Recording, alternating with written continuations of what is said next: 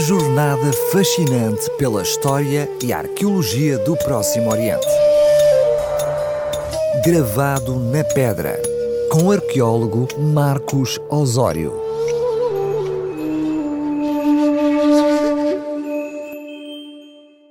Olá, caro ouvinte, tenho a sua companhia garantida nesta crónica semanal que aborda descobertas arqueológicas do Próximo Oriente.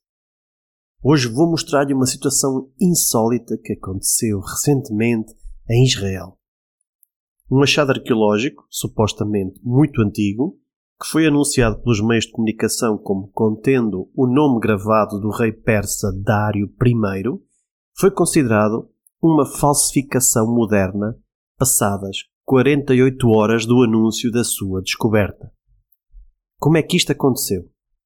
Tudo começou quando um turista passeando pelas ruínas da cidade de Tel Lakish, em março de 2023, descobriu um ostrácon com o nome do rei persa Dário I gravado.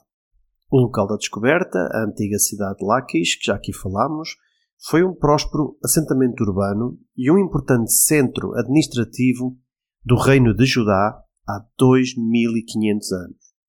O visitante contactou as entidades oficiais e o artefacto foi autenticado pela Autoridade de Antiguidades de Israel e anunciado com grande pompa, pois era a primeira descoberta de uma inscrição com o nome de Dário o Grande em Israel.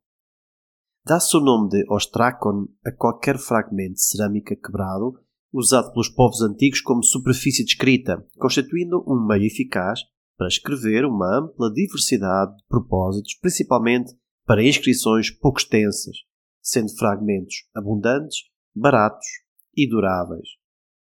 Neste caso, o caco de loiça tinha uma curta inscrição incisa em alfabeto aramaico, onde se lia no ano 24 de Dário.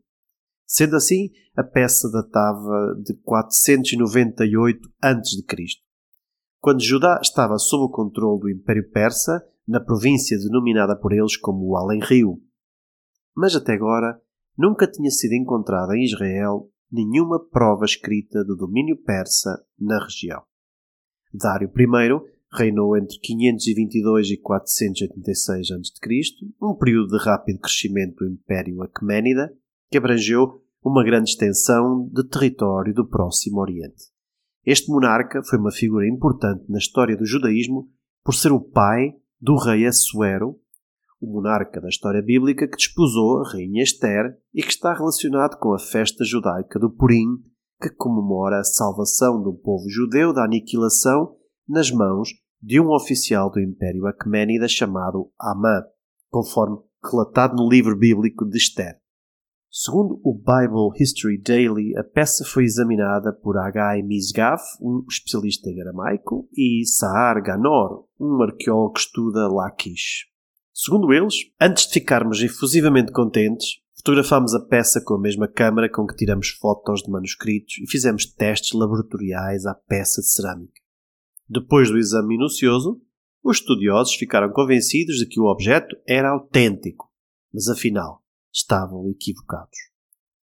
Depois do anúncio oficial da descoberta nos meios de comunicação, o Instituto foi contactado por uma professora de aramaico que tinha escavado previamente em Tel Lakish em agosto de 2022, declarando que tinha sido ela a fazer aquela inscrição num fragmento de pote durante uma aula didática no campo para mostrar aos seus alunos como se faziam os ostracon no passado.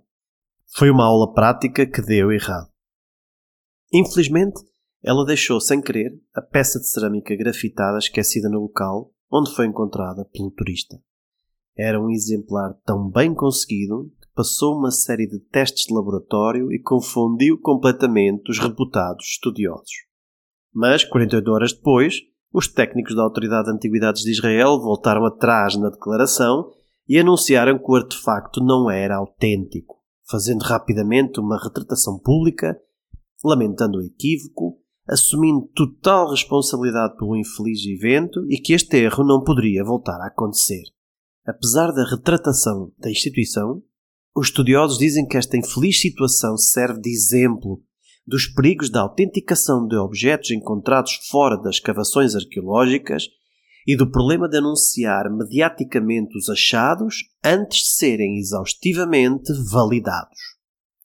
Aren Mair, professor de arqueologia na Universidade Bar Ilan de Tel Aviv, disse que, para achados não provenientes de escavações científicas, deve ser usado um método mais minucioso de análise e exame da autenticidade das peças.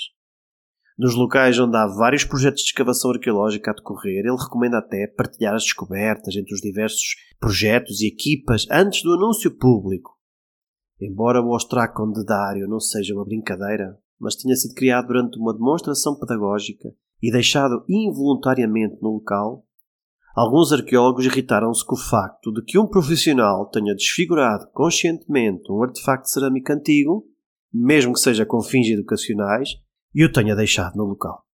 Os artefactos carecem sempre de contexto arqueológico seguro. Não sendo encontrados por meio de escavações científicas controladas, estes objetos sem procedência apresentam sérias questões práticas, éticas e até legais que os estudiosos devem considerar antes de discutir e estudar sobre eles. Quando não há registro científico de onde um objeto foi encontrado, torna-se muito mais difícil provar que ele é genuíno. Especialmente aqueles com inscrições sensacionalistas ou conteúdo de grande interesse público. Além disso, os objetos de autenticidade duvidosa apresentados como genuínos acabam por comprometer a integridade de qualquer estudo académico do passado especialmente nas temáticas relacionadas com a arqueologia bíblica. No ano passado, vários proeminentes arqueólogos israelitas tinham já assinado uma declaração pública insistindo com as instituições museológicas e académicas que se abstivessem de publicar achados arqueológicos na imprensa ou nas redes sociais até que fossem revisados por pares. Christopher Ralston, professor de línguas e literaturas semíticas da Universidade George Washington, lembrou que de todos os tipos de falsificações modernas, as mais difíceis de detectar são as inscrições gravadas em fragmentos de cerâmica. E por isso, ao longo dos anos, alguns bons epigrafistas foram enganados por falsificações modernas deste tipo. Rolston lembra o caso do Ostrakon de Mosaiev, uma das mais surpreendentes inscrições gravadas num pedaço de cerâmica encontradas nos últimos anos que registra a doação de três ciclos ao templo de Yahvé, em Jerusalém, por um rei, datada dos séculos IX e VII a.C., junto com outro ostracon, aparentemente do mesmo conjunto, pois a caligrafia era a mesma, que narra a petição de uma viúva do património do seu falecido marido, ao qual, no entanto, ela não tinha direito de acordo com a lei judaica. Estes ostracon foram originalmente autenticados como inscrições genuínas da Idade do Ferro, mas ambos acabaram, posteriormente, catalogados como falsificações modernas.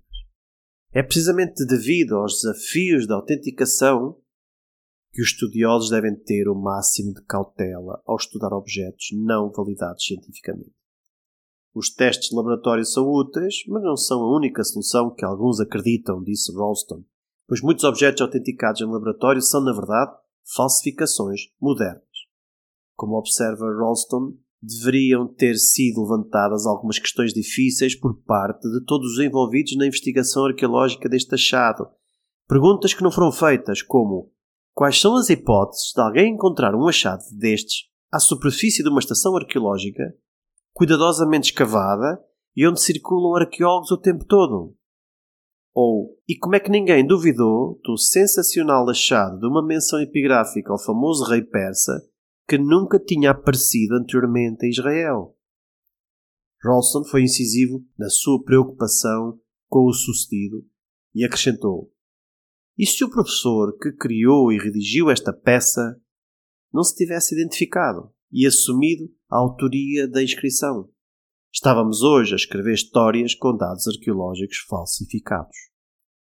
Esta surpreendente série de eventos é um lembrete dos perigos e armadilhas envolvidos na autenticação de artefactos antigos que carecem de um contexto arqueológico seguro.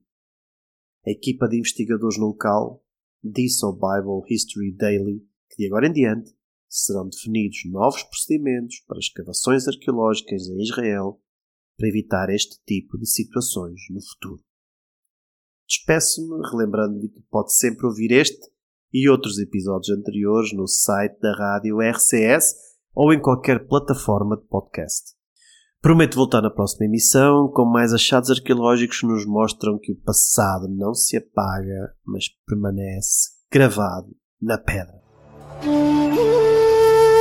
Uma jornada fascinante pela história e arqueologia do Próximo Oriente.